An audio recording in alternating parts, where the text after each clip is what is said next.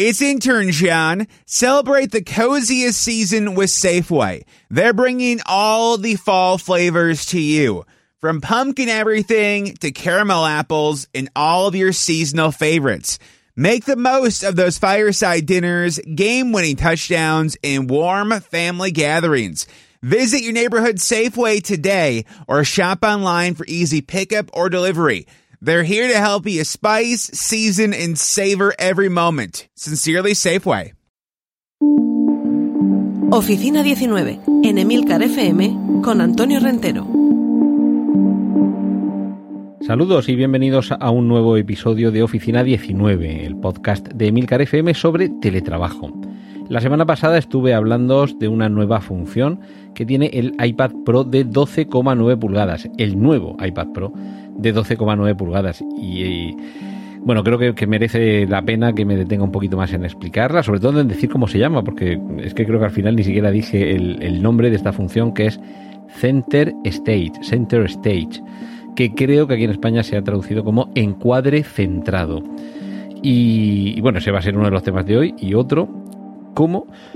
una inteligencia artificial es capaz de valorar eh, según lo que tengamos detrás, eh, lo que aparezca en la cámara. Bueno, empezando por esto del center stage, este encuadre centrado, os explicaba que básicamente permite que cuando estamos teniendo una videoconferencia podamos desplazarnos sin salirnos del cuadro y como si la cámara se estuviera moviendo y se fuera desplazando con nosotros, ampliando o reduciendo incluso el encuadre. Eh, a ver, esto me imagino que habrá mucha gente que no lo necesite, pero sin embargo habrá otras muchas personas a las que esto precisamente les permita una libertad hasta ahora casi inédita, sobre todo casi inédita de manera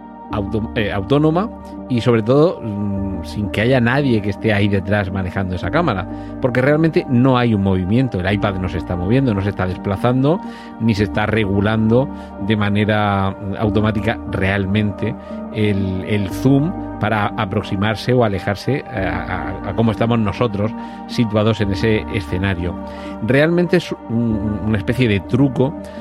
Mm, que se, basa en que la cámara, por cierto, la nueva cámara del nuevo iPad Pro 12,9 pulgadas tiene 12 megapíxeles, que mejora con respecto a los 7 eh, del modelo anterior. Por cierto, modelo del año 2020. Esto más de uno le habrán hecho la faena, que no tiene el iPad ni un año y ya se le ha quedado obsoleto. Pero bueno, lo cierto es que esta cámara lo que tiene es un gran angular que eh, es capaz de captar 122 grados. Eh, más o menos imaginad un triángulo con esa apertura de 122 grados y dentro de ese ángulo, si nos vamos desplazando, nos vamos acercando a la cámara o nos vamos moviendo hacia uno de los lados, la cámara, mediante eh, Machine Learning, mediante aprendizaje automático, es capaz de detectar los rostros humanos y ojo, porque también puede detectar algunas mascotas, y es capaz de ampliar el encuadre, reducirlo, alejarlo o acercarlo para que ese rostro siga permaneciendo dentro del encuadre. El efecto para quien está viendo desde el otro lado lo que capta la cámara es como si hubiera un operador de cámara que va moviéndola, girándola hacia un lado o hacia otro, sobre todo en horizontal, ¿vale? En vertical no funciona tanto. Eh, pero ya digo, es como si alguien estuviera desplazando la cámara lateralmente para mostrar Estás, yo me imagino que esto puede ser muy útil si estás, por ejemplo, delante de una pizarra o tienes que mostrar algo que tienes detrás y sobre todo si tienes que tener una eh, interacción más dinámica y no tan estática como simplemente estar sentado delante de la cámara y hablando, soltando el rollo, dando una explicación o mostrando lo que sea. Pensemos en alguien que tenga detrás, por ejemplo, una pizarra, que esté dando una explicación, que tenga que levantarse y eh, escribir o dibujar o trazar algún diagrama en esa pizarra y en lugar de que todo el rato esté encuadrada tanto la pizarra como él, venga muy bien y además introduce un elemento de dinamismo el que la cámara te siga, que te levantes, que te aproximes a la pizarra. Evidentemente hay que hacer unas pruebas previamente para ver que no te sales de cuadro, que todo queda perfectamente dentro de la pantalla y que te puedes levantar, que la cámara te sigue, eh, sigue siendo el centro y la cámara se va desplazando, digamos, contigo. Todo esto ya digo que realmente la cámara no se mueve, sino que es un efecto en el que imaginemos que tenemos un folio muy grande y una ventanita que es un poco más pequeña y vamos recorriendo con esa ventanita el interior del folio. Esa ventanita está, eh, está centrada en nuestro rostro, que lo ha detectado, ya digo, mediante Machine Learning, el nuevo procesador M1 que lleva este iPad y por eso esta función de momento solo está disponible en este dispositivo. Ojo, solo está disponible en este dispositivo de la gama eh, iPad de Apple, pero pero he encontrado que hay, por lo menos, seguro que hay alguno más,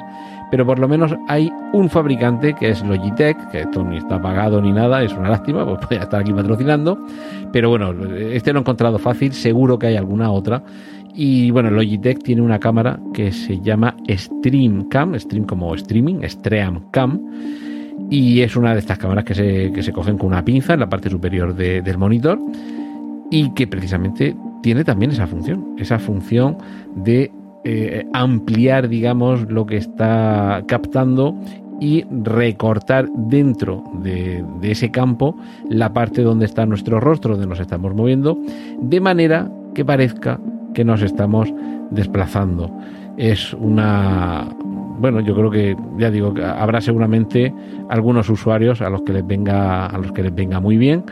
y que, bueno, que seguro que un invento como este le, añade un plus a sus, eh, a sus videoconferencias o simplemente a sus conferencias, porque a lo mejor no es que tengas una audiencia de un grupo de trabajo, sino que tienes unos clientes o, un público ante el que quieres mostrar esta nueva forma de que te vean. Em, yo creo que esto mm, quizás no haya quien se, se centre únicamente en esta función como para comprar el iPad, pero yo he estado hablando con algún profesional del sector audiovisual, de la televisión, pensando en cámaras robotizadas, por ejemplo, y cuando le expliqué esto y le enseñé el, vídeo de cómo funcionaba, bueno, le, reventaba la cabeza, porque es verdad que esto es una, una prestación casi, casi tan futurista que a uno le cuesta apreciar que está en un iPad, ojo, un iPad caro, estamos hablando de más de mil pavos, pero claro, ofrece unas prestaciones que es posible que más de uno le sepa sacar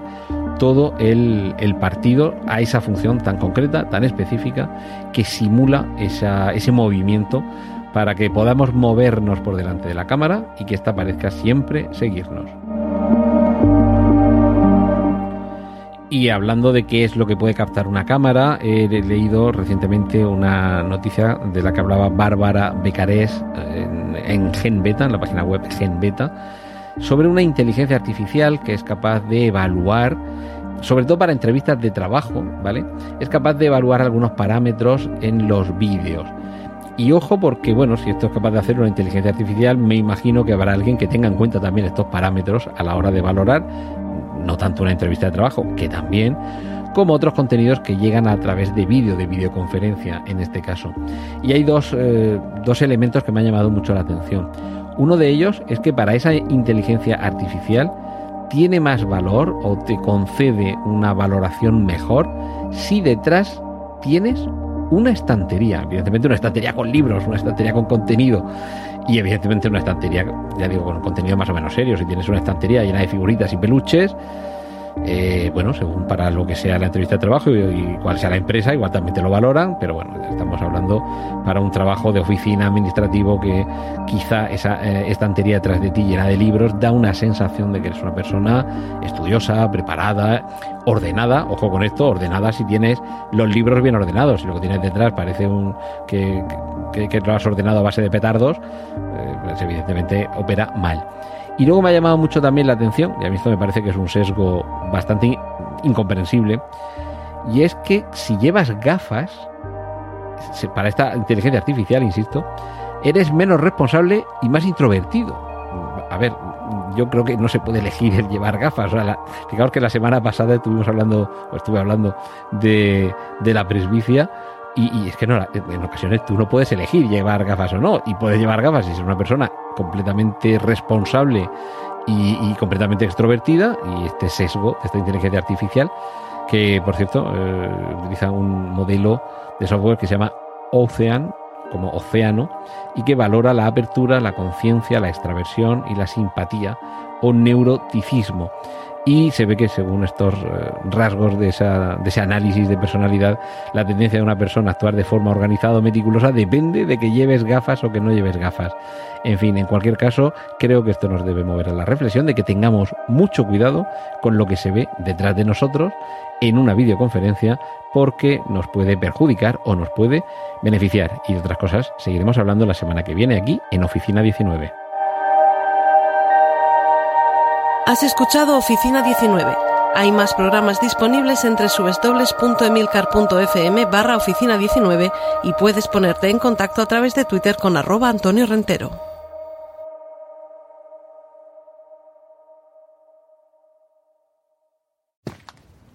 Taking charge of your future starts with taking the first steps. And saving up to $30 a month on Cox Internet with the Affordable Connectivity Program makes those steps easy to take. Whether they bring you to click upload on your first short film